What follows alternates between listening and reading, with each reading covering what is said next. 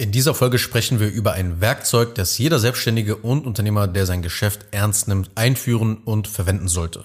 Herzlich willkommen zu einer weiteren Folge von Self-Scaling Business. Mein Name ist Daniel Zengin und in diesem Podcast erfährst du, wie du als Agenturenhaber, Berater und Coach dein Business durch Prozesse systematisierst, sodass du dich halt aus dem Tagesgeschäft befreien kannst. Ich habe letztens mal nach mehreren Wochen endlich mal die Zeit gefunden, alle Apps auf meinem Smartphone abzudaten und die neueste Version mal drauf zu spielen. Und wenn einem ja das neueste Update angezeigt wird im App Store, dann steht ja bei einigen Herstellern auch konkret, was geändert wurde. Und bei meinen Lieblings-Apps, da lese ich mir halt so gern immer den Changelog genau durch, weil ich gern wissen will, was die neueste Version so kann, welche neuen Funktionen es so gibt und was halt wirklich konkret an der App geändert wurde. Und so habe ich eine Idee für meinen Podcast bekommen, denn ich will in dieser Folge hier dir eine, ein Werkzeug mitgeben, das ich jetzt seit etwas mehr als einem Jahr konsequent umsetze und durchziehe. Und zwar, dass ich mein Business protokolliere und jede durchgeführte Änderung in eine Art Changelog, also Änderungsprotokoll, eintrage. Ich schreibe mir nicht nur die Änderung auf, sondern ich notiere auch, warum ich das konkret gemacht habe, warum ich konkret diese Änderung eingeführt habe. Und das ist ganz wichtig. Betrachte dein Business wie die Entwicklung eines Programms, wie die Entwicklung einer App. Sieh dich wie ein Entwickler, der das neueste Update halt in diesem Logbuch bekannt gibt, ja, das neueste Update in diesem Logbuch halt einträgt. Und vielleicht denkst du dir, was soll mir das bringen? Das ist doch Zeitverschwendung. Ja, Mensch, es geht doch darum, Outputs und Ergebnisse zu produzieren und nicht alles irgendwie so zu dokumentieren. Dafür habe ich keine Zeit.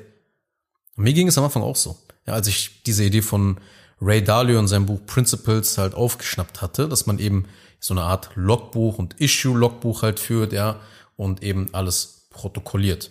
Auch wenn natürlich die Tipps von Ray Dalio, das muss ich auch an der Stelle mal sagen, eher für sehr große Unternehmen mit ja, hunderten von Mitarbeitern geeignet ist, kann man aber eben hier zum Beispiel diese Tipps auch sehr gut als Agenturberater und Coach halt verwenden.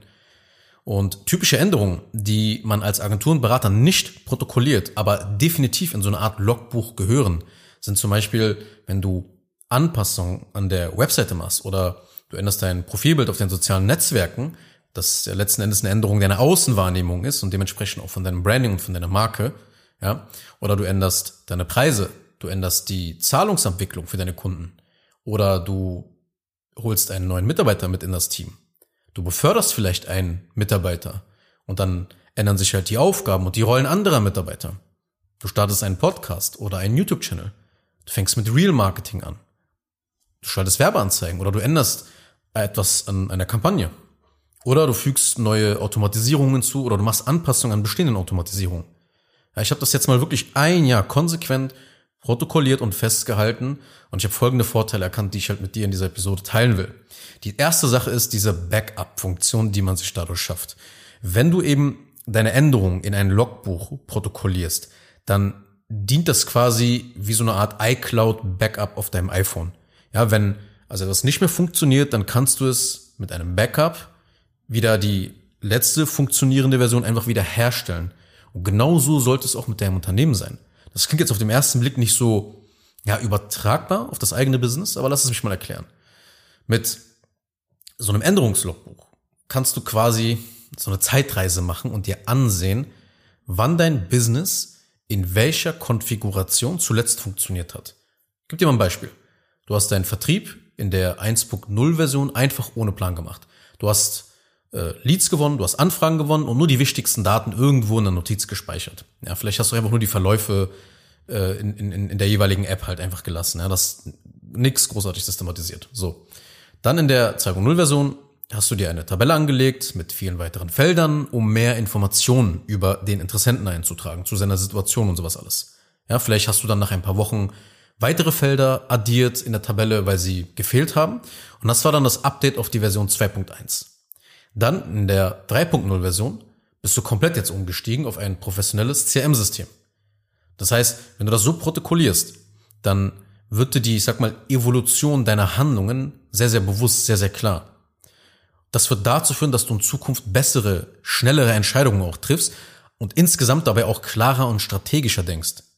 Weil immer dann, wenn etwas halbwegs beginnt zu funktionieren, besteht die größte Gefahr darin, dass wir sie eben durch neue Änderungen wieder komplett zerstören.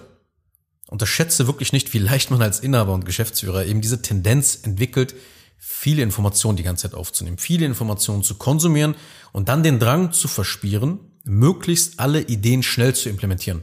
Also anders gesagt, man sollte sich nicht immer zu leicht und zu schnell von Ideen begeistern lassen. Besonders dann nicht, wenn man sie nicht protokolliert und systematisch einführt. Man kennt ja die Kinderkrankheiten vieler Selbstständiger und Unternehmer. Man springt immer wieder auf neue Opportunities, investiert Energie, Zeit, Fokus auf die neuesten Trends, ja, um das Ganze zu verstehen, auf sein Business anzuwenden. Da fließt sehr viel Zeit rein. Ja, macht das über mehrere Wochen und Monate. Und dann kann man im Nachhinein aber gar nicht mehr nachvollziehen, was jetzt wirklich zu einer Verbesserung oder zu einer Verschlechterung geführt hat. Und da kommen wir zum zweiten Punkt, der für so ein Änderungslogbuch, für ein Change-Log spricht. Und das ist das Erkennen kausaler Zusammenhänge in einem bestimmten Zeitfenster. Ja, schau mal. Unser Gehirn hat kein gutes Verständnis für Zeit. Zeit ist für uns Menschen ein schwieriges Konzept, für unser Gehirn auch ein sehr schwieriges Konzept, um damit richtig umzugehen. Weil wie oft ist es dir passiert, dass du dich mit einer Projektdeadline verschätzt hast? Wie oft ist es vorgekommen, dass du am Ende der Woche gemerkt hast, dass du dich quasi klonen musstest, um diese Aufgabenliste zu bewältigen? Das ist uns allen schon mal passiert. Ja, oder wie oft hast du das Gefühl gehabt, dass die Woche wie im Flug vergangen ist und dann wiederum eine andere Woche, wo die Woche extrem langsam vergeht? In Bezug auf Prozessänderungen und Änderungen generell an den Arbeitsabläufen kann es eben verheerende Schäden auf die Entwicklungszeit deines Geschäftes haben. Weil je mehr Zeit nach einer Anpassung, die man aus freiem Bauch heraus macht und nicht protokolliert, vergeht, desto schlechter sind wir dann darin, diese kausalen Zusammenhänge zu erkennen. Also anders gesagt, je länger die Zeitverzögerung, desto mehr Änderungen und Anpassungen vergessen wir. Weißt du zum Beispiel noch, was du genau vor drei oder vor sechs Monaten an deinem Business geändert hast? Sehr wahrscheinlich nicht. Meistens erinnern wir uns auch nur an die letzten zwei, drei Änderungen der vergangenen Wochen. Und das ist gefährlich, weil wir die Ergebnisse den falschen Ursachen zuordnen. Die letzten zwei, drei Änderungen sind für dich quasi gerade mental sehr verfügbar. Also gehst du eben davon aus, dass das der Grund sein muss, warum seit ein paar Wochen zum Beispiel mehr Leads reinkommen. Oder weil du zum Beispiel vor zwei Wochen etwas auf Instagram oder auf LinkedIn gepostet hast und dadurch einen Kunden gewonnen hast. Ja, weil die Person im Gespräch meinte, sie hat dieses Content Piece gesehen. Und dann denkst du, okay, das war die Ursache dafür, warum du diesen Kunden jetzt abgeschlossen hast. Dabei hast du aber zum Beispiel vor sechs Monaten deine Webseite in Layout und Text überarbeitet. Du hast dein Imagevideo in Produktion gegeben. Du hast bessere Fotos von dir machen lassen. Du hast dir vielleicht ein Büro geholt. All diese Dinge hat sich der Interessent vorher angesehen und hat sich deshalb bei dir gemeldet. Es macht manchmal wirklich diese Gesamtkombination der Veränderung. Und wenn es eben positiv aber abläuft, wie in dem Beispiel, dann ist das nicht so dramatisch. Viel schlimmer ist es, wenn das Ergebnis negativ war. Wenn du zum Beispiel weniger Umsatz machst, wenn der Umsatz zurückgeht. Du hast vielleicht vor sechs Monaten ein paar Sätze in deinem Verkaufsleitfaden geändert und dem dabei einfach nichts gedacht. Wenn du diese wichtige Änderung aber nicht in deinem Changelog einträgst, dann garantiere ich dir, wirst du in drei Monaten, wenn es schlecht läuft, nicht auf die Idee kommen und dir denken, Moment mal, vielleicht passt der Leitfaden ja nicht mehr, den ich damals geändert habe. Du wirst auf die unmittelbaren Veränderungen gucken. Dinge, die du vor ein paar Tagen oder vor zwei, drei Wochen geändert hast. Und ich kann dir aus eigener Erfahrung sagen, je mehr ich systematisch meine kognitiven Fähigkeiten unterschätze und davon ausgehe, dass ich Denkfehler in meinen Analysen habe, desto besser läuft es irgendwie seitdem. Und genau deshalb führe ich dieses Logbuch so konsequent, weil es mich vor diesen Verzerrungen der Realität schützt und weil ich auch letzten Endes mein Gedächtnis dadurch verbessere. 100% Kontrolle über das eigene Business geht ja eh nicht. Aber dieses System, mein Business, dein Business, ja, das ist hochkomplex. Und letzten Endes haben wir als Inhaber niemals so viel Kontrolle darüber, wie wir es gerne hätten. Egal, ob du jetzt ein Team hast oder ob du solo selbstständig bist. Aber damit wir halbwegs in diesem komplexen System den Überblick behalten, müssen wir Änderungen protokollieren. Ich kann das in dieser Episode nicht oft genug in das Mikrofon gerade reinsprechen, weil so haben wir wenigstens ein bisschen Kontrolle und Einfluss und verstehen so halbwegs, was in diesem komplexen System eben das Business, unser Business vor sich geht. Und du musst nicht alles komplett dokumentiert haben, um Einfluss und Kontrolle auch zu steigern. Nehmen wir mal an, du bist gerade so bei 30 bis 50.000 Euro Umsatz im Monat mit deinem Agentur- und deinem Beratungsangebot, dann musst du nicht alles systematisiert, protokolliert haben. Aber du solltest ein gewisses Backup haben, wie die wesentlichen Arbeitsabläufe funktionieren. Was sind die wesentlichen Abläufe, um Anfragen zu gewinnen? Was sind die wesentlichen Abläufe, um Anfragen in Kunden zu verwandeln? Was sind die wesentlichen Abläufe, um Kunden in glückliche Kunden zu verwandeln und Ergebnisse für sie zu liefern? Diese Basics, die reichen fürs Erste aus, wenn du die anfängst zu protokollieren. Dieses Konzept des Änderungslogbuchs wie in einer App, das kannst du auch auf dich selber übertragen, auf dein Mindset zum Beispiel. Du hast immer eine aktuelle Konfiguration, du hast immer eine aktuelle Konfiguration deiner Standards.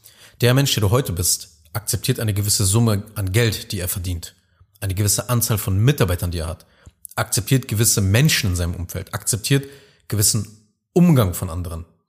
All das ist deine Konfiguration, dein 1.0 Ich, dein 2.0 Ich oder dein 3.0 Ich.